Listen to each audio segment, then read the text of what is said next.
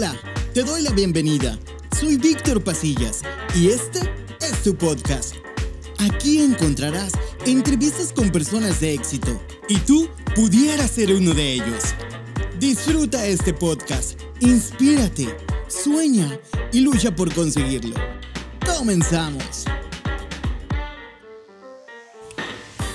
Hola, muy buenos días, tardes, noches, dependiendo la hora en la que estén viendo este video, si nos ven a través de, YouTube o si nos ven, eh, perdón, o si nos escuchan a través de Spotify y ahí están este, pues manejando a lo mejor o haciendo alguna actividad mientras escuchan este podcast.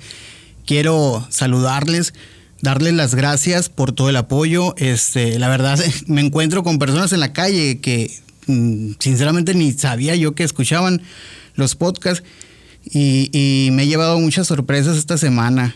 Me da muchísimo gusto que estén el pendiente y que estén compartiendo para, pues para aprender, ¿no? En estos tiempos tan difíciles que, estamos viviendo, es muy importante tener ese tipo de espacios para, pues para llevar este ambiente sano, e ideas sanas, que, promuevan pues los valores, que promuevan eh, el, querer hacer algo por, por nuestra sociedad, por nuestro país, por nuestro estado, nuestro municipio.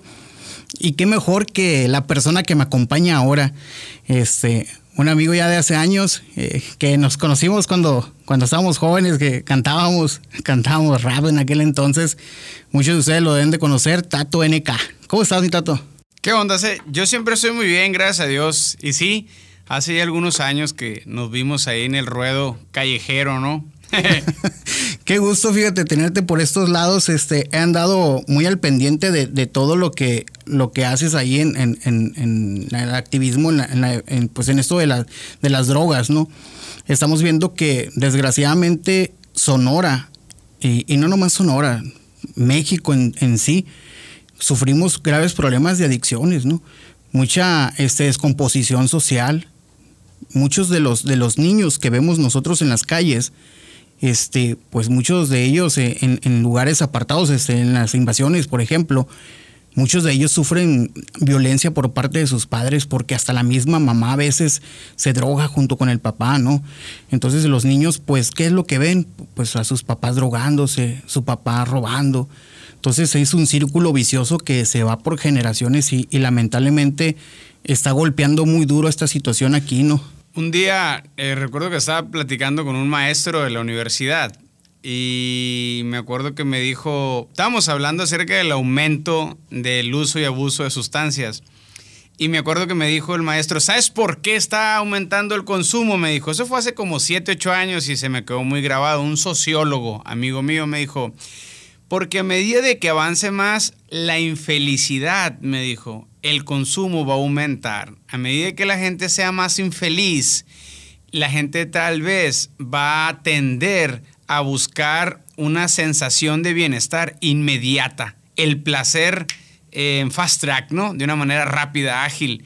Y precisamente eso es lo que dan las drogas, ¿no? Dan un placer y una sensación de satisfacción, de alegría, de placer, de bienestar inmediato. Aunque sea momentáneo, y aunque tenga una factura muy alta a largo plazo, pero sí, viene a ser una aspirina para la, una satisfacción acrílica o artificial del corazón de muchas personas.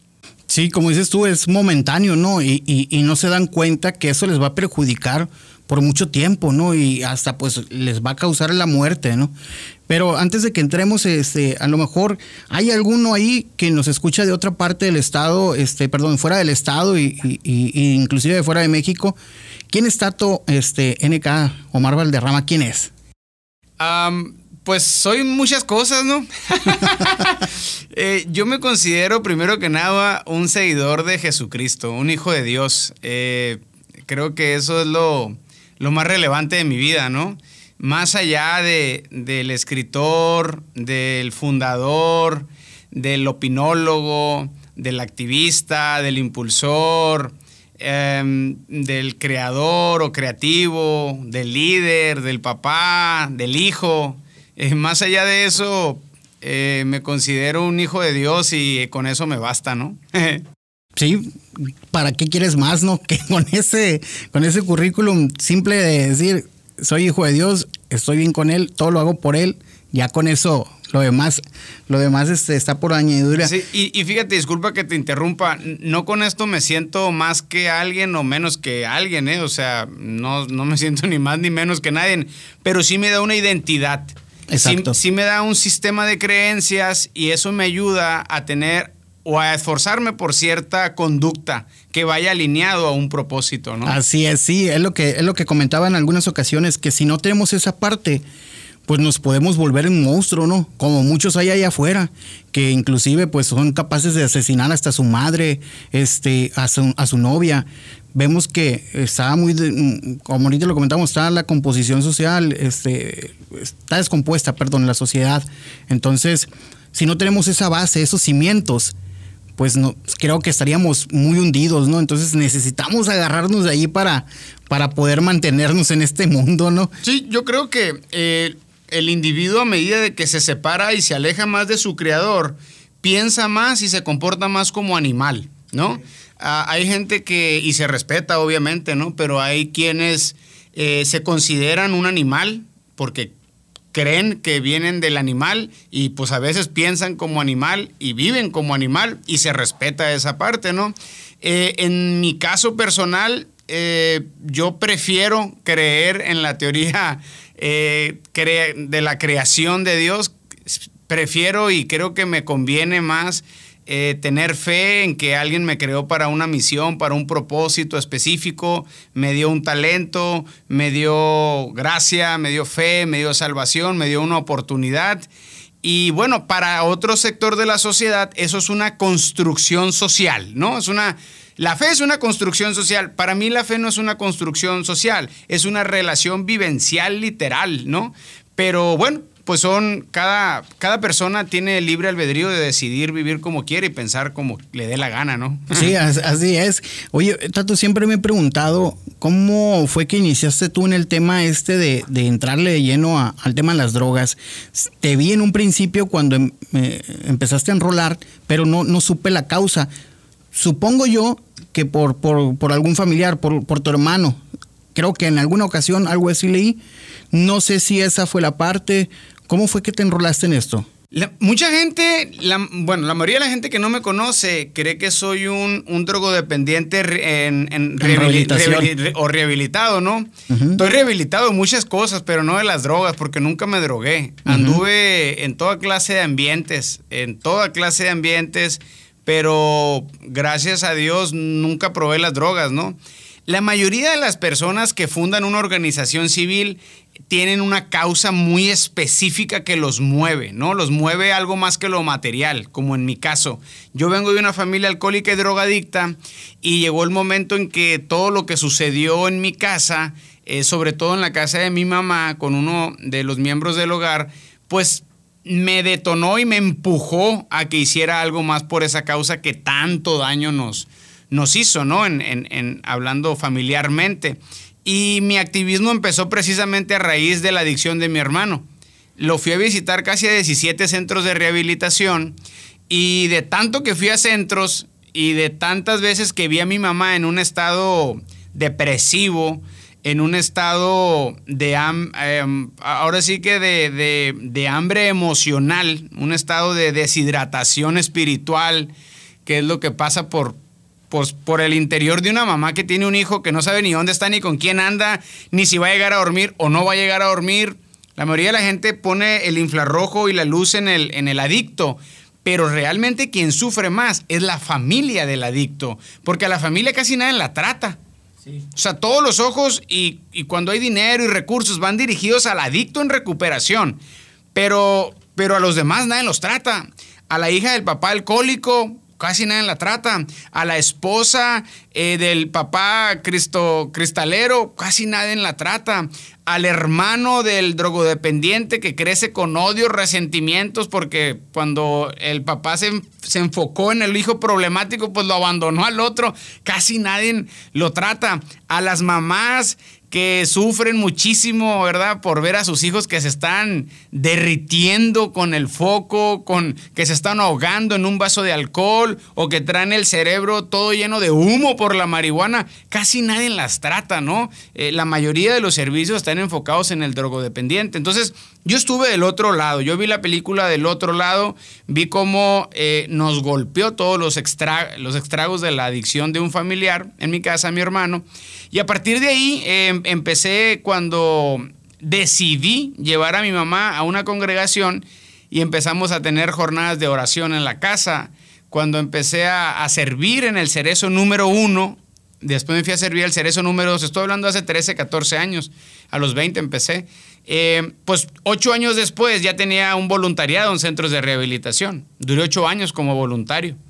Y bueno, una cosa fue llevando a la otra hasta que un amigo mío, Guillermo Noriega, me, me metió la cosa en la cabeza de que tenía que hacer una organización civil, ¿no? Y bueno, te estoy adelantando eh, como 10 años de proceso ahí. Sí, no, y, qué bueno conocer la historia, ¿no? Yo no sabía por qué te habías este, metido en este rollo, pero como tú comentas, Hace un par de meses, este, la esposa de Raúl Encinas, Blanca, platiqué con ella y, platicábamos precisamente de eso, ¿no?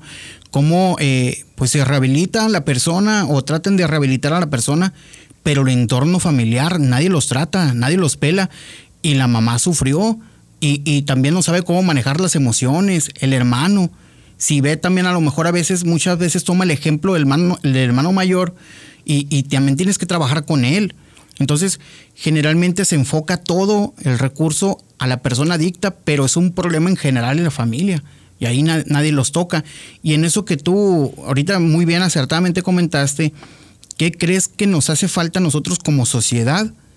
Este, trabajar en este tema de adicciones, cada quien desde su casa, para tratar de que esto pues no siga avanzando. O sea, ¿qué crees que le falta a la sociedad? Cuando se habla de adicciones, se habla de tres áreas muy importantes, la prevención, el tratamiento y la rehabilitación.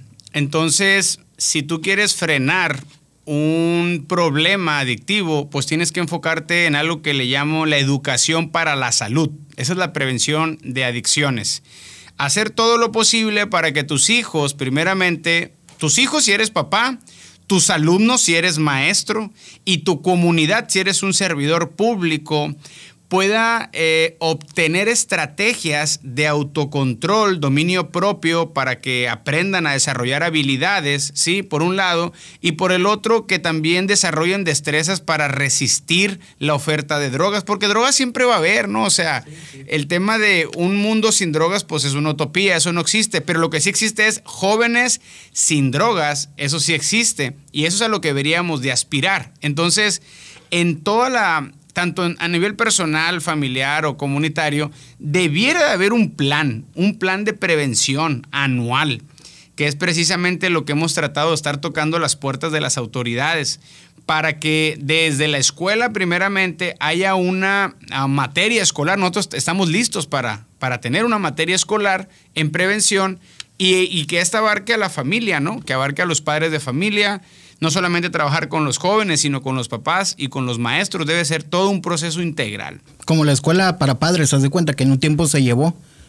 Escuela para padres abarca muchos temas, muchísimos temas. Y ahí podría encajar este, haz de cuenta. Eh, sí, sí, sin duda, ¿no? Pero tiene que ser algo intencional. O sea, nuestro programa advertencia que opera en 260 escuelas, eh, que es el programa de mayor impacto en el norte del país, es, un programa, es un modelo educativo de formación escolar que empodera a los jóvenes a través de un curso de empoderamiento juvenil, pero también trabaja con los padres. De hecho, este curso lo acabamos de subir a nuestra plataforma, se llama El Pentágono. Cinco principios para prevenir el uso de drogas desde la familia.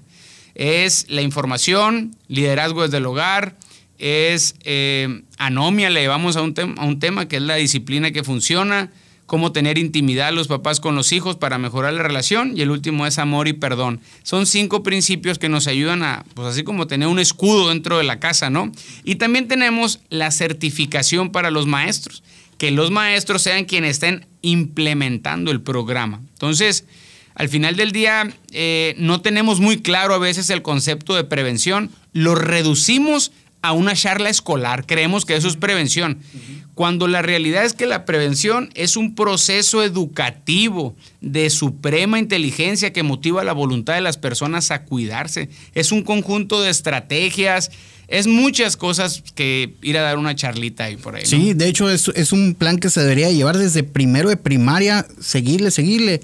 Y pienso yo que reforzarlo muchísimo más en el tiempo en el que está en la secundaria y preparatoria, que es ahí donde ya se corre mucho más el peligro de, consumir las drogas sí, de hecho, por el grado, ¿no? De hecho, inicia el consumo en la secundaria, inicia el consumo oficialmente, pues no a los 13, 14 años, ¿no? Sí, cuando entran a la secundaria que ya se creen los, los malos de, de, ahí de la escuela, ¿no? Y, quieren ser el ejemplo. Muchas veces se, ese tipo de personas como dices tú, gracias a Dios también este, en la parte mía anduve metido por donde no, pero nunca llegué a tocar drogas, pero sí veía cómo todos buscaban ese, ese modelo. Este, gracias a Dios nunca, nunca le entré. Este, pero sí veía que todos querían seguir ese modelo, ¿no? Sí, en el, en el último libro que publiqué, eh, publiqué el primer publicamos el primer manual de prevención en el estado de Sonora, el manual del preventor, y después publiqué El ladrón, la droga más peligrosa es la ignorancia. En casi 10 años que tengo entrevistando jóvenes, atendiendo jóvenes en consejería, me percaté que había cinco causas por las cuales un adolescente consumía drogas. Es muy raro que un adolescente se levante y diga, hoy voy a consumir marihuana, hoy me levanté porque quiero fumarme un tabaco. Realmente es muy raro eso. Más bien son las condiciones a veces familiares, personales o sociales, que les llamamos factores de riesgo, que van encaminando o seduciendo a un menor de edad a que dé el paso.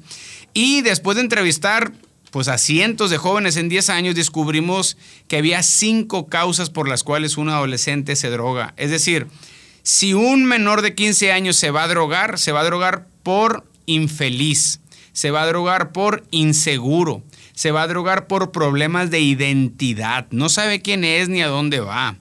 Se va a drogar por la influencia o se va a drogar por ignorante.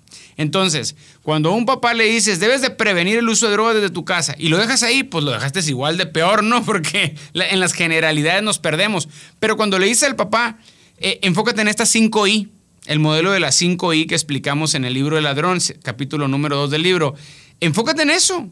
Enfócate en que tu hijo se acepte tal y como es enfócate en que abraces a tu hijo todos los días, en que le des una palabra de afirmación, en que él se sienta amado primeramente por ti, que le des seguridad, ¿sí? Enfócate en que tu familia esté funcionando y si están pues divorciados, bueno, enfócate a que arreglen las cosas tu pareja, pero el hecho de un divorcio no debe de quebrar, puede quebrar la relación matrimonial, pero no debería quebrar la familia.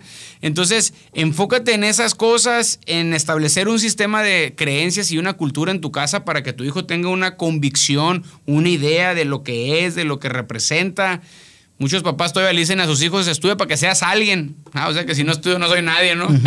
o sea, un título no te hace nada, pues, sí, exactamente. Tú ya eres, pues, ¿no? Tú ya eres una maravillosa creación de Dios con un propósito divino y no eres, no te hicieron en la for, no fuiste creado en serie, sino en serio, pues, ¿no? Para trastornar, para impulsar cosas buenas a, a la comunidad. Entonces, eh, cuando le decimos esto a los papás y le damos esta guía de prevención, pues el papá se puede ahora sí que enfocar en algo específico, ¿no? Es cierto, sí, sí, tienes toda la razón. Y por ejemplo, ¿qué, ¿qué, opinión merece, este, no sé hasta dónde llegó el punto de que en el Senado querían aprobar la legalización de la marihuana, ¿no? Mm, hasta ahí ya me quedé, que se suspendió. No sé si ya se, si, se iba a retomar, creo que en marzo o en, febrero. Eh, la Suprema Corte de Justicia de la Nación hace un par de, casi una quincena o 20 días más o menos, eh, ya quitó todos los candados que tenía la COFEPRIS, la Secretaría de Salud Nacional, que ahora sí que penalizaban el consumo, el tráfico, la siembra y todo lo que tenía que ver con la cannabis activa, la marihuana.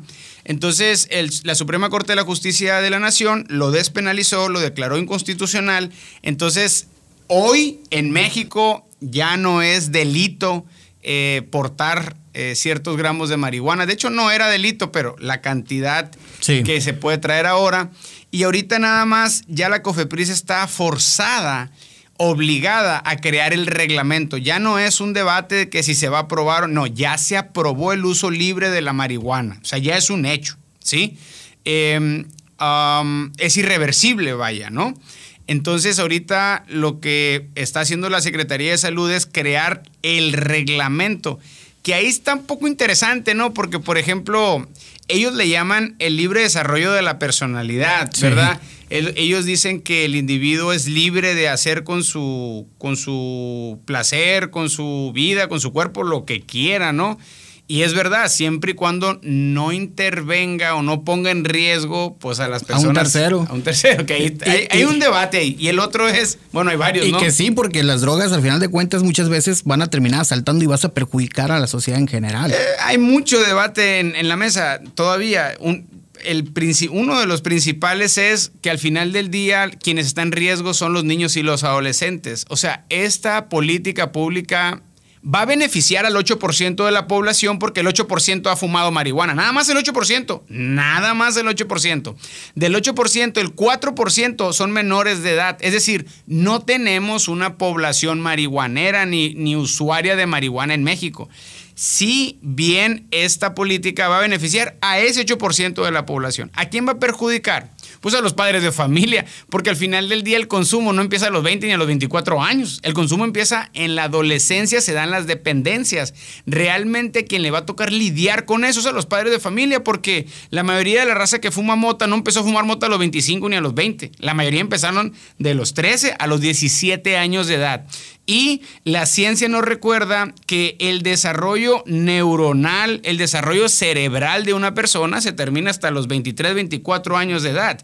Tenemos algo que se llama sistema dopaminérgico, que es por donde se desprende dopamina y todo eso. La marihuana tiene un ingrediente psicoactivo que es el tetedrocannabinol y este engaña al cerebro para que desprenda dopamina. El problema es que en los menores de edad representa un riesgo. Los estudios ahí están, pérdida de memoria, tardan para empezar a concentrarse más, desmotivación escolar, algo que se llama amotivación. Tus motivaciones que antes tenías por el deporte, el arte, la profesionalización, ahora empieza tu motivación a cambiar de rumbo. Te motiva el andar en vicios, te motiva el andar viajado, te motiva otro tipo de motivaciones, ¿no? Entonces, eh, creemos nosotros por la experiencia del alcohol, ¿verdad? Por la experiencia del alcohol, que es una droga legal, que es la droga de mayor consumo. ¿Y aquí en Sonora cómo consumen alcohol? Entonces, a medida que sea más disponible el enervante, pues el riesgo de que empiece a aumentar el consumo en la población juvenil es muy latente. Realmente el problema va a recaer en las familias, eh, este problema de legalizar drogas. En la ley está que las personas van a poder cultivar hasta ocho plantas. Pero también en la ley dice que no deben de fumar marihuana delante de los niños. Entonces hay una incongruencia, ¿no? Porque en mi casa voy a poder sembrar ocho plantas de mota, pero no puedo fumarlo delante de mis hijos, ¿no? O sea, bueno, pues son algo de las cosas con las que tenemos que lidiar ahí, ¿no? Sí, y, precisamente mi pregunta era en, eso, ¿no? Porque muchas veces dicen, es que la marihuana es natural, la marihuana no te hace daño, la marihuana, este, al contrario, te hace más vivo, te hace más despierto.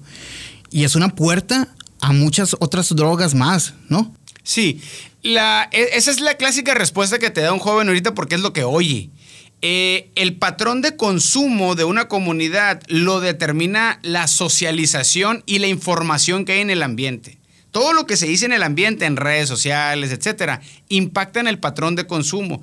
Es muy raro que alguien hable bien del cigarro de tabaco. Ni siquiera ves cartelones del cigarro de tabaco. ¿Qué pasa? El cigarro va a la baja ya en un restaurante, si alguien empieza a fumar, tú lo ves mal, dices, ¿qué le pasa a este vato? Los carros nuevos ya no tienen el, el, encendedor electrónico, ¿verdad? ¿Por qué? Porque cambió la cultura, llegó la información, sí, después de 60 años y de más de 65 mil muertes por año en México producida por las 20 enfermedades del cigarro, o sea, tardamos 60 años en comprender que el cigarro era muy nocivo y lo empezamos a restringir apenas hasta ahora, ¿no? A lo que voy con todo esto es que los jóvenes dicen, sí, es que es natural. Pues sí, pero la heroína también proviene de la hoja de la amapola. Pues sí, pero el tabaco, pues también proviene de la hoja de, tabaco, pues la nicotina de ahí sale. Pues sí, pues la cocaína proviene de la hoja de coca. ¿qué tiene que ver que venga de la naturaleza? si bien la marihuana tiene propiedades médicas, que es el cannabinol, efectivamente, ¿verdad? Pero también tiene el THC que se utiliza para, pues, generar ese placer inmediato. Entonces, eh, no tiene absolutamente nada que ver que una, una hierba que tal vez fue creada para un fin médico, que sirva para el fin Que médico. sí es. Ajá. Pero si utilizas la marihuana para divertirte, para alegrarte, para sentirte relajado, ¿qué es lo que estás haciendo con tu humanidad, con tu ser? Lo que estás haciendo es eh, quitarte la capacidad que tiene el ser humano de autogestionar su propio placer. O sea, yo saliendo de aquí me voy a jugar básquet y la dopamina, mis endorfinas, ando a todo dar, pues hay raza que necesita fumarse un gallo para sentir eso. El problema es que esa gente Te tiene haces dependiente. Dependes de eso, tienes que pagar por eso y corres el riesgo, hay que decirlo, hay gente que no va a ser adicta a eso, pero hay otros que sí. Entonces, corres el riesgo de depender de una droga como la marihuana para sonreír. Y eso es, eh, los romanos les llamaban adictus a los esclavos. El término adicción proviene de los romanos. Entonces, eso te lleva a una esclavitud, ¿no? Oye, Tato, fíjate que este, vi una columna que hiciste ahí en Proyecto Puente, donde tocabas eh, este, el, el orden natural, ¿no? El matrimonio entre hombre y mujer. Y, y me imaginé que te llovió hasta lo que no. ¿Cómo te, cómo te fue ahí en redes sociales? Eh, fíjate que me toca trabajar mucho con familias, porque regularmente cuando atiendes o ayudas a un joven te das cuenta que pues el problema en muchos de los casos viene atrás. Y, y cuando trabajas con un miembro de un hogar o de una familia, tienes que trabajar con el equipo completo, ¿no? Entonces, en mi poca experiencia, pues me ha tocado trabajar muchísimo con familias. De hecho, mi libro va dirigido a familias. Yo le hablo al padre de familia. En mis contenidos regularmente les estoy hablando a los padres de familia, ¿no? Eh, ahí está parte de la clave del consumo. Y escribí una columna eh, que se llama la, la mujer necesita al hombre, ¿no? Y la hice, eh, puse ese título y lo puse intencionalmente para que despertara una controversia por todos los debates eh, y el salivero social que hay a veces, pues de las posturas ideológicas, ¿no? Entonces yo la hice con esa intención porque ahorita en redes sociales, si pones un título pues muy padre, si hubiera puesto... eh, la hija necesita a su papá. Pues nadie lo lee, Sí, ¿no? nadie- no, nadie lo lee. Necesitas el amarillismo Sí, para pues, generar esa sí. controversia. Y yo, mira, mucha gente me ha dicho que tengo que arriesgar más en redes sociales. O sea, tienes que arriesgar más, tienes que decir malas palabras. Y sinceramente, No. yo prefiero quedarme como estoy, ¿no? O sea, no quiero venderme, venderme por los likes. Prefiero quedarme como No. estoy. Y si hay gente que puede escuchar y consumir mi contenido, qué bueno. Y si no, prefiero quedarme como estoy. Entonces, a lo que voy es a que puse ese título, La mujer necesita de un hombre, ¿no? Y obviamente, eh, ah, bueno, hice ese título y la columna está en Proyecto Puente, donde escribo los, los jueves. Eh, proyectopuente.com.mx y ahí establezco que la columna va dirigida a los padres de familia. Hablo acerca de la importancia y la relevancia de nosotros los papás que tenemos hijas, ¿verdad? En su desarrollo psicológico. Y baso mi análisis en uno de los libros que estoy leyendo y es un gran psicólogo de Estados Unidos que se llama doctor Kevin Lehman. Su bestseller se llama Sé el papá que ella necesita. Entonces, yo, yo trato de estar leyendo mucho de familia, primeramente porque tengo una familia, gracias a Dios, y número dos, porque trabajo con familias. Entonces, yo pongo ese título, La mujer necesita al hombre, y, el, y, en el, y en el artículo me baso en que la mujer, la niña, necesita al papá. Toda la columna habla de eso, ¿no? Pero obviamente... Se eh, fueron por el encabezado. se fueron por el encabezado y si entras a Twitter, tengo desde el jueves que me han dicho violador, me han amenazado, eh, hablaron al medio donde escribo para que me deberían de censurar, que una persona como yo representa un peligro para la sociedad. Eh, entraron a la página de la fundación, empezaron a hacer screenshot de mis estados de cuenta porque yo publico mi análisis financiero anual y lo subieron ahí a Twitter y empezaron a decir, a mandarle mensaje a medio mundo. Traen un desgarreate ahí, ¿no? Twitter a veces se convierte en una alcantarilla, ¿no? Donde la gente va y vomita. ahí, De hecho, ¿no? es muy pesado el ambiente en Twitter. Entonces, realmente no me roba el sueño, ¿no? No es la primera vez que me pasa, ya me había pasado anteriormente, varias veces, pero en este tema específico no, ¿verdad? Ahora, pues tal vez gente que opera en, en la corriente del feminismo radical, pues se agrupó, ¿verdad? Y se me fueron encima y me dijeron machista y una sarta de cosas. Y yo nomás les ponía a veces, lean la columna, lean la columna, porque sé que la mayoría de la gente ni la leyó, nomás se fue de paso, pues, ¿no? En fin, y sí puse algunas cosas ahí, no, no te voy a negar, ¿no? Sí puse cosas como, eh, y lo creo firmemente, lo digo donde quiera, creo que actualmente hay una corriente ideológica mediática muy fuerte para debilitar al hombre en la sociedad. Eh, cada vez que se puede tratan de decirnos machistas a todos los que no compartimos ese pensamiento. Cada vez que se puede tratan de debilitar al padre de familia, minimizarlo, casi lo pisotean públicamente. El hecho de que uno o Dios o algunos hombres hayan cometido errores en violentar mujeres, que eso es deplorable, pues no significa que todos somos así, ¿verdad? Es como mujeres que han cometido esos errores, pues no significa que todos van a ser así. Entonces, eh, creo que hay un extremismo ahorita muy nocivo. Y, yo hablo sobre la gran importancia que tiene un hombre en la familia. Es determinante un hombre en la familia, no lo digo yo. Hay muchos estudios que lo dicen así. Por ejemplo, ese libro habla acerca de que el papá es el responsable de la seguridad emocional de su hija. No lo digo yo, lo dicen los estudios psicológicos ahí. Entonces, como que no soportan esa parte, güey. Pues sí, pues es lo más normal del mundo, ¿no? Una mujer necesita un hombre y un hombre necesita una mujer. Es más, estamos aquí platicando por la unión de un hombre y una mujer, o sea. Exacto. Pero lo que ahora es natural, pues parece que es anti de extraterrestre, ¿no? De hecho, el INEGI hace algunos meses compartió una imagen donde daba las estadísticas de muerte en comparación de hombres con las de mujeres y es muy elevada la, relación de, muertes de hombres. Es muy elevada la muerte de hombre y la de mujer es muy mínima. Pegaron de gritos e hicieron que bajaran esa estadística. Fíjate a qué grado hemos llegado en la cultura ideológica, ¿no? De, hacer ese, ese peso, de hacer que cualquiera baje su argumento, aunque se hable con la verdad. Entonces ya es, un tema ideológico que tiene mucha fuerza, desgraciadamente, en todo el mundo. Y hacia allá va mi, pregunta. pues todas las series de, televisión, este, pues ahora en, en junio, vimos cómo este, llenaron por todos lados de la bandera pues LGTB, ¿no? Entonces, desde caricaturas hasta, hasta series de televisión, de todo, de todo, comerciales, de empresas, en fin, los niños estuvieron bombardeando en caricaturas. Entonces es lo que ven, es lo que ven, es lo que ven.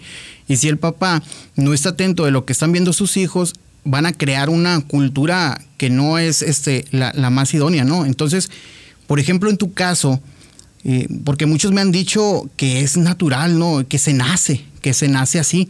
Y, no, no, no se nace así. Entonces, por ejemplo, si tu hijo o hija en algún tiempo llegara a, caer en esa cultura, ¿cómo le dirías a tu hijo, este, por ejemplo, si te dijera tu hija, papá, este, me gustan las mujeres, ¿cómo, cómo reaccionarías tú en esa parte?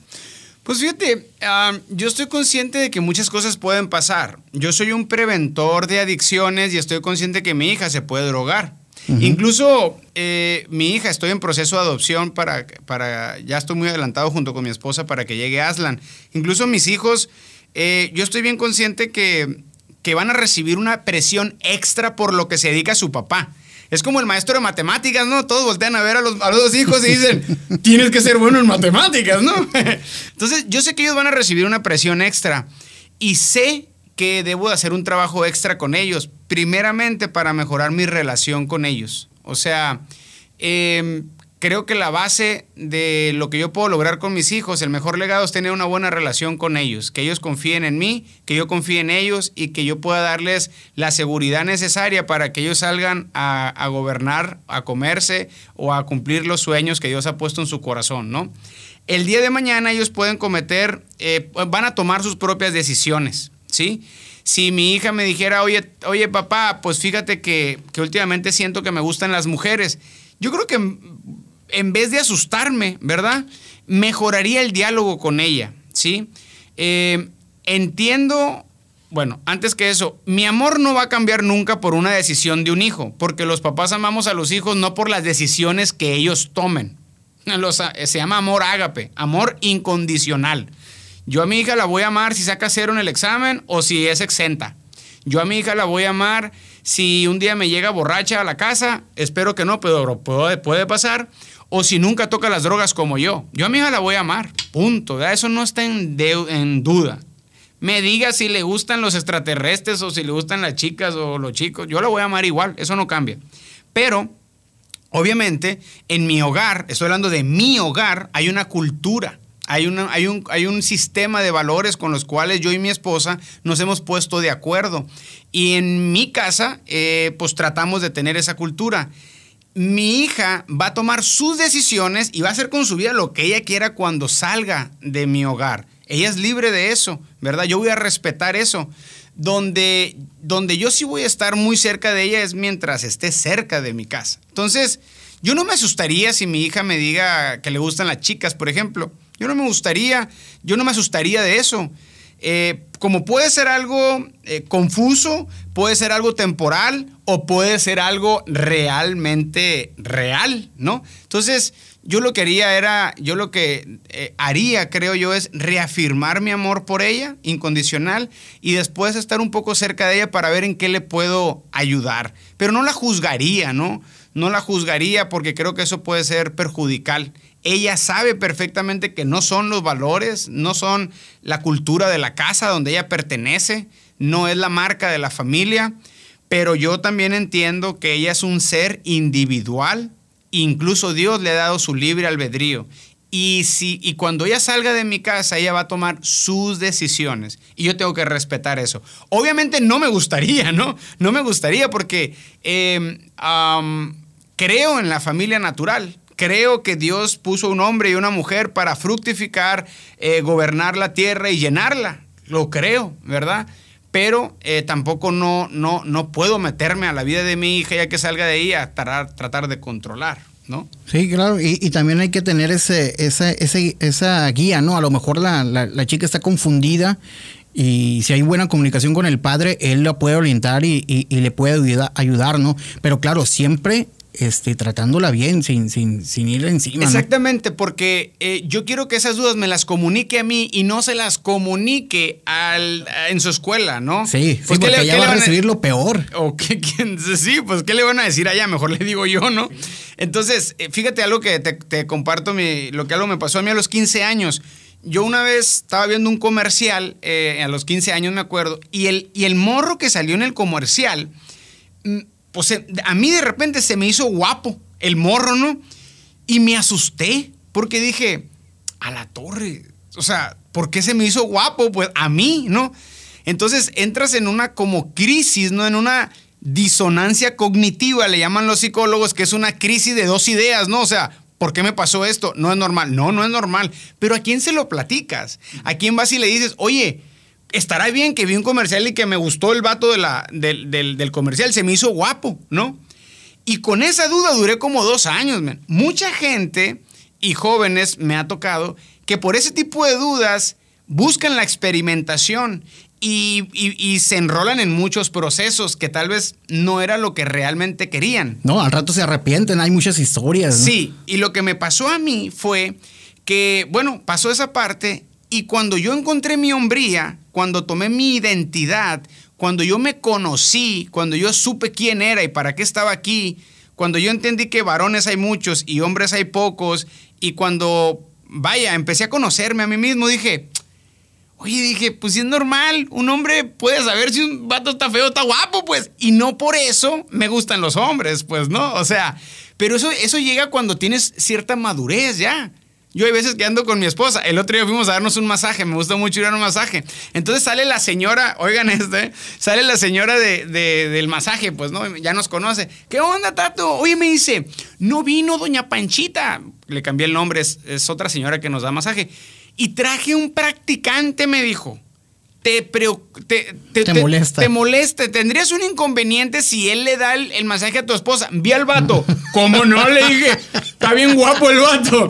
Tan loca, le dije, claro que sí tiene un inconveniente. Le dije, ve el vato cómo está. Le dije, Mejor se lo doy yo. Parece modelo de Kelvin Klein el vato. Le dije, claro, sí, qué ocurrente. Y se soltó riendo la señora. Sí, le dije, qué ocurrente.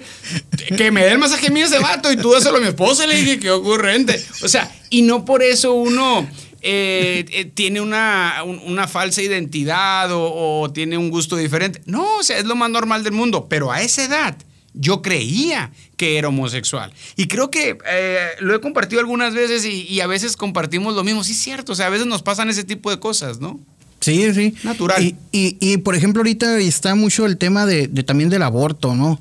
Este, precisamente hoy, en, desgraciadamente, en, en Veracruz se llevó este tema y pues en Veracruz es igual que aquí en Sonora. Necesita cambiarse la constitución primero para poder ya legislar en ese tema, ¿no? Si no se cambia la constitución, no se puede, no se puede hacer legal. No puede estar por encima de la, de la, de la constitución, ¿no? Pues lo que están haciendo en algunos estados, como por ejemplo también Oaxaca, están modificando los códigos penales sin cambiar la constitución o se están haciendo todo al revés, están haciendo mal, pero porque no les dan las cuentas para poder cambiar la constitución. Hoy fue en Veracruz, eh, se votaron a favor del aborto, muchos políticos este, prefirieron callar y pues votaron todos los de Morena. En ese tema del matrimonio este, entre parejas del mismo sexo y, del aborto, ¿qué, qué, qué es lo que nos puedes compartir tú aquí? Yo no soy un especialista en temas de ideología de género y, tal vez no tengo mucho conocimiento, pero, pero mi base espiritual me permite opinar, ¿verdad? Y, me hago responsable de mis comentarios, eh, contesto lo que me preguntan y no me da miedo opinar lo que creo y lo que pienso, nunca ha sido así. yo creo que es fácil estar a favor del aborto cuando se nace, ¿no? Es muy fácil estar a favor del aborto cuando se nace, ¿no? Eh, hace mucho tiempo me tocó ver un video en YouTube que se llama El Rey del Aborto. Y el rey del aborto es el primer abortista, el primer doctor abortista en Estados Unidos. Es muy interesante ese documental, si no lo has visto te invito a verlo, porque él fue el primer abortista, empezó con su esposa. Pero ocho años más adelante, cuando la ciencia avanza y se descubre que hay vida desde la concepción y que a los 10, 16 días ya late el corazón, el corazón es el primer órgano que se desarrolla en el ser humano, eh, que ya hay vida, el cuate a partir de ahí, curiosamente, se hace católico y deja de, de practicar el aborto. Pero no solo eso, en ese documental él habla sobre cómo financiaban movimientos ciudadanos para impulsar este tipo de políticas públicas. Entonces, eh, bueno, mi punto de vista es que obviamente está el otro punto de, las mujeres que dicen, bueno, es mi cuerpo, pues es tu cuerpo, pero el ser humano que traes ahí le pertenece a ambos, pues, ¿no? O sea, ambos lo hicieron, pues, ¿no? Entonces, eh, hay un debate ahí, yo siempre he estado a favor de la vida, incluso cuando no era seguidor de Jesucristo, siempre pues lo he visto como un asesinato, ¿no? O sea, el aborto más que nada es eliminar a tu propio hijo. Y eso mm, no ocupo ser muy inteligente para poder comprender que es algo, en mi punto de vista personal, trágico, lamentable. Entran muchas cosas en juego, ¿verdad? Que si las violaron, que si esto, yo creo que, ¿qué más quisiéramos? Yo tengo una hija, a nos gustaría, ¿verdad? Que tuviera que pasar por un proceso así. Pero aún así creo que eh, el, bebé que viene en camino es un inocente en todos los aspectos, ¿no? Entonces, bueno, pues ahí hay un gran debate, ¿no? Pero también vemos por el otro lado que es un buen negocio. O sea, si sacamos los números, en Estados Unidos más de un millón y medio de abortos por año, cada aborto cuesta 450 dólares, de 300 a 500 dólares el promedio, si multiplicas esa cifra, pues una cifra súper multimillonaria, ¿no? Es un gran negocio detrás de, del asesinato de, los seres humanos, ¿no? Entonces, pues está muy, muy complicado todo en este momento, pero eh, yo estoy totalmente a favor de la vida, ¿no? Sí, de hecho hay mucho desconocimiento de eso que tú mencionas. Este, me ha tocado ir a algunas escuelas a platicar sobre estos temas, ¿no? Del aborto no es simplemente la decisión de una mujer nomás. Este, pues oye, también va inmiscuido ahí un hombre, ¿no? Y, y, y también este, va inmiscuida más que nada la vida de un inocente que pues nadie va a abogar por él, pues si lo, lo, abortan, pues nadie va a meter las manos y está comprobado este, que, que eh, el, el, ser humano en el vientre de su madre, aunque sea las 12 semanas, las 10, siente dolor. Entonces nadie se va a preocupar por él. Entonces yo les comunicaba a los jóvenes ese, ese, ese, ese tip, ese, esa, este, todos los datos, pues. Entonces ellos no sabían toda la industria que hay atrás que se está financiando, no sabían todas las clínicas que se están poniendo este, en Estados Unidos, que tiene más este, tiene muchísimas más clínicas que McDonald's y allá en Estados Unidos está repleto de McDonald's. Entonces ellos están poniendo en las escuelas para que los jóvenes que salgan embarazados vayan inmediatamente con ellos. Es un negocio muy grande y ellos están financiando todos estos grupos que estamos viendo, ¿no? Entonces hay mucha desinformación de los jóvenes que desgraciadamente se están metiendo en redes sociales y se están dejando llevar por, por esa influencia, ¿no? Y, y ahorita, este, ya para cerrar, me gustaría que nos dieras un consejo este, a los padres de familia, cómo afrontar eh, desde el momento en que nosotros ya sabemos que nuestro hijo es un adicto. Por ejemplo, yo me entero, vi a mi hijo, ¿cómo lo abordo? O sea, ¿qué le digo? ¿Por dónde empiezo? ¿A dónde voy? ¿Cómo le podemos hacer el primer paso? Pienso yo que es el más importante, ¿no? El primero. Eh, tengo un taller, bueno, para cerrar el punto anterior, eh, creo que el derecho fundamental es el derecho a la vida. Eh, de ahí parten yo creo que todos los derechos. No hay más derechos. Pues si no, no hay más derechos, ¿no? Bueno, regresando al tema en el que me siento más fuerte. Eh, tengo un curso virtual, eh, se lo recomiendo, se llama Firmes y Libres. Es un curso para familias, para consejeros, líderes, padrinos, guías, ministros, sacerdotes, pastores, todos los que quieran trabajar con drogodependientes. Está certificado ese curso por la Secretaría de Educación Pública. Y yo enseño ahí las prioridades que debe tener un padre de familia cuando tiene un hijo con problemas de adicción. Ojo, cuando hablamos de una adicción ya hablamos de la enfermedad. Para llegar ahí está el consumo experimental, ocasional, habitual y después crónico, compulsivo, la adicción, ¿no? Entonces, cuando ya llegó a ese punto, eh, creo que lo primero que tiene que hacer el padre de familia es aceptar que tiene un hijo con una enfermedad llamada drogodependencia. Ese es el primer paso. Primer paso es aceptar. Segundo paso es buscar consejo, buscar ayuda. ¿Sí? El tercer paso es actuar. actuar, actuar, porque muchos vienen, aceptan el consejo, pero no lo quieren llevar a la, a la, acción porque a veces es doloroso tomar decisiones. El cuarto punto es aceptar, a es, entender que tienes que esperar el proceso, que es un proceso donde tienes que tener paciencia, donde tienes que perdonar y soltar, ¿sí? Entonces, y el último paso yo creo sería eh, agradecer, porque Dios va a hacer un milagro en medio de esa tribulación, ¿verdad? Entonces, eh, contestando tu pregunta, aceptar es el primer paso. Ok. ¿Y dónde te podrían este, contactar alguna persona que nos está escuchando o a lo mejor viendo a través de YouTube? ¿Por, este, ¿por dónde te pueden contactar? En las redes sociales estamos en Amor y Convicción, es la organización que fundé junto con mi esposa Selene, Amor y Convicción en Facebook, Twitter, Instagram, Amor y Convicción. O si me quieren contactar directamente, estoy como Tato Valderrama, Tato NK, N de nana, K de kilo, casi en todo, Tato NK Valderrama. En Facebook estoy en el fanpage y en Instagram también lo uso mucho, Tato NK Valderrama y en Twitter también. Ok, ahí es donde pueden encontrarte este, para pedir información acerca de todo lo que tú estás haciendo.